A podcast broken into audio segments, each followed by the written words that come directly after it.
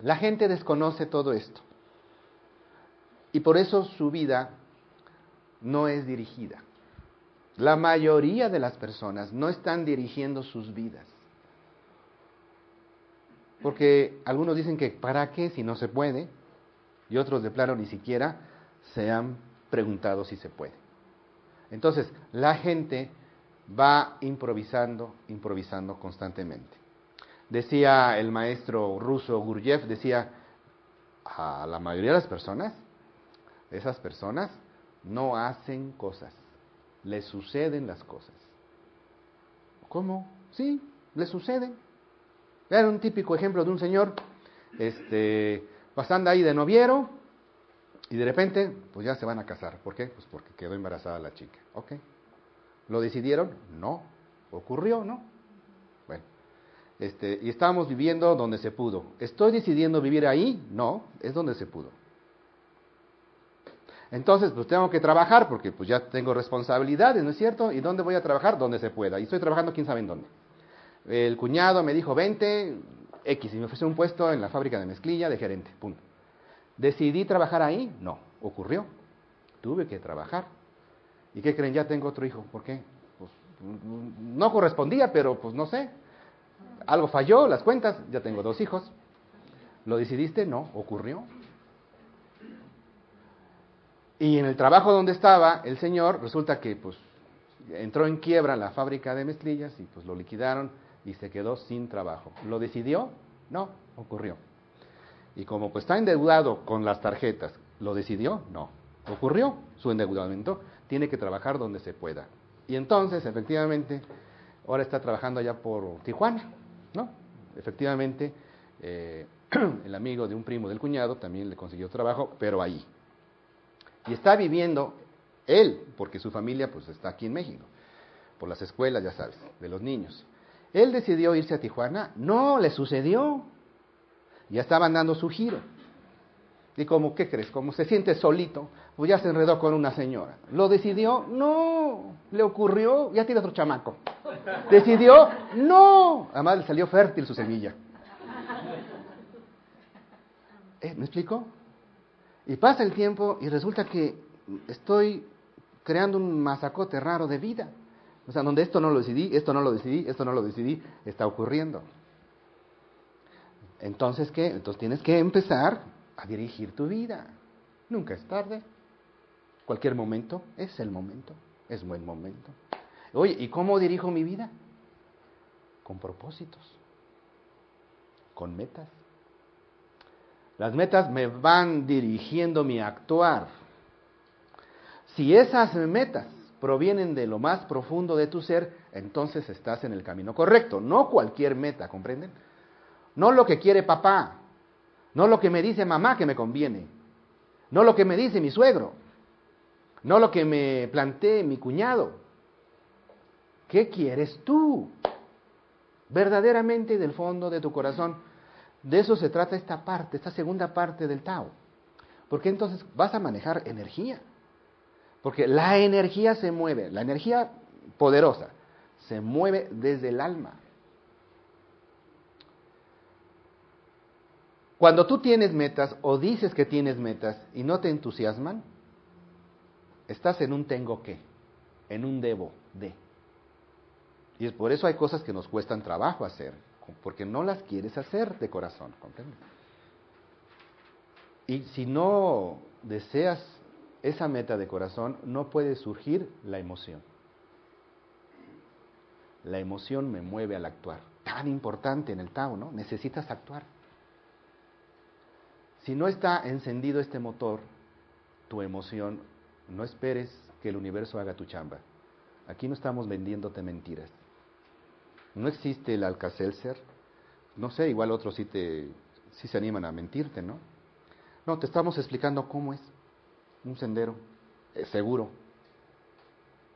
Pero requieres que requieres de esclarecer la visión. Una. Dos, esta visión tienes que estructurarla en metas, en, en propósitos que surjan de tu alma. Si tu emoción crea tu sueño,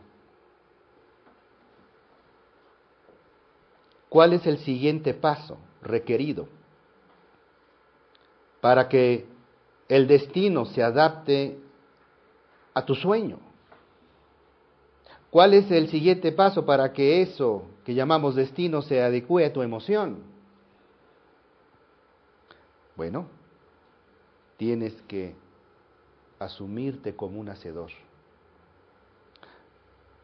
Tienes que levantarte de tu apatía y crear tu vida. Encauzarte hacia tu destino. Gracias a tu pensamiento claro, bien enfocado, tú vas a empezar a, atraerte todas las cosas que necesites para tus proyectos. Pero tu actividad personal tendrá que recibir lo que atraes y organizarlo, ¿no? Cuajarlo para que entonces se manifieste como una realidad. Tienes que armar las piezas, ¿no? Que te está enviando el proveedor o el socio, ¿no? ¿Quién es el socio? La fuente, Dios. te va a empezar a, va. Me late tu proyecto. ¿Te imaginas? ¿Cuánta gente está buscando un socio así? Ya lo tiene. Que te diga, me late, va, me late, me late, eh, va. ¿Qué necesitas? Te lo va a enviar. Si ya te abriste, ya lo acomodaste, ya lo crees, va a empezar. Entonces tienes que estar bien, a las vivas. Entonces tu acción personal lo va a recibir y lo va a armar. Para cualquier cosa que desees obtener en la vida, desde un destino, pasando por una casa, por un coche, por unas cantuflas del Rey León, lo que sea que quieras, tu robot de Perdidos en el Espacio, sus pantuflas del Rey León, lo que sea que quieras, tu colección completa de Pepsi vasos, lo que sea que desees de corazón. Necesitas tres pasos. Vamos a resumírtelos así, en tres pasos un nuevo trabajo, el amor de tu vida, un auto. Para cualquier cosa que desees manifestar, el proceso creativo se podría resumir en tres pasos. Uno, tienes que formarte una clara y precisa imagen mental de lo que quieres. Paso número uno, tienes que crear una imagen clara, precisa, mental de lo que quieres. ¿Te das cuenta? ¿Quieres un auto? Va a ser más fácil conseguir un auto si defines cuál auto. ¿Me explico? ¿Qué marca, qué modelo, qué color, cómo son los interiores? Que es más fácil, ¿eh? Parece chiste, parece que al revés. La gente dice, yo creo que es más fácil si digo, hay de lo que haya, hay uno que jale, que, que el que quiero. Pareciera que es más fácil, es al revés. En este universo las cosas suceden al revés. Las cosas que realmente anhelas son las que más fácil van a ocurrir. Lo otro es más difícil. ¿Qué quieres? El universo no pichicatea contigo. Paso número dos.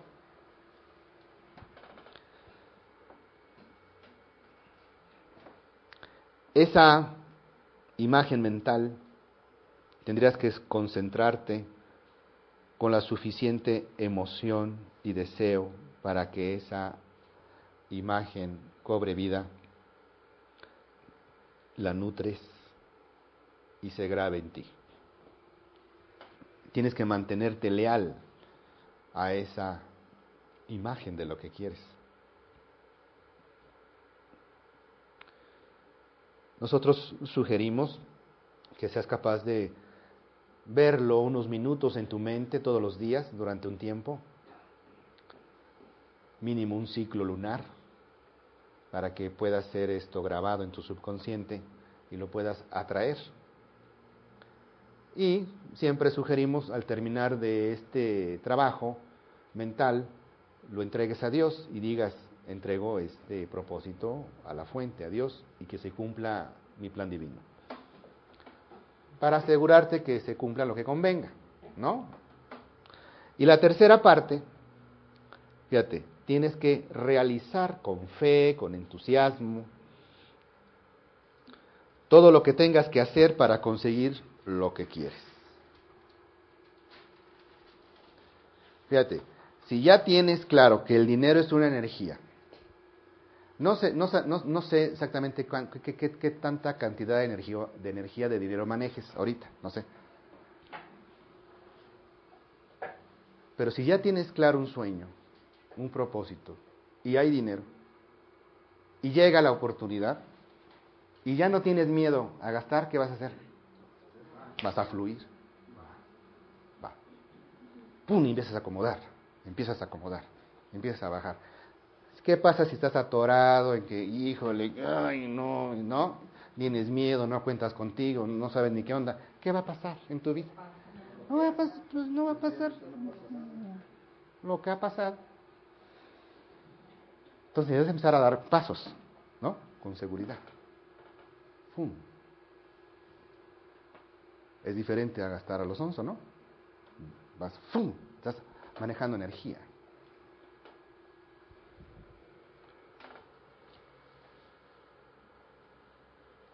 Si quieres mover mucha energía en tu vida, tu pensamiento, tu emoción y tu acción deben de combinarse creativamente. Combinarse creativamente. Esta es la clave de los que triunfan. Pensamiento más emoción más acción, combinados creativamente. ¿Qué significa creativamente? Velo así, debe de salir de tu corazón. Un pensamiento, por más chipocludo que sea, si no proviene de tu corazón, no te va a servir si, si provino de tu jefe, vaya, o quien sea, si no está identificado contigo. No, eso no es para ti. ¿Comprenden la, importancia que, de, que tus pensamientos deben de ser tuyos? Porque eso te genera la emoción que está en ti y la acción. ¿Comprende?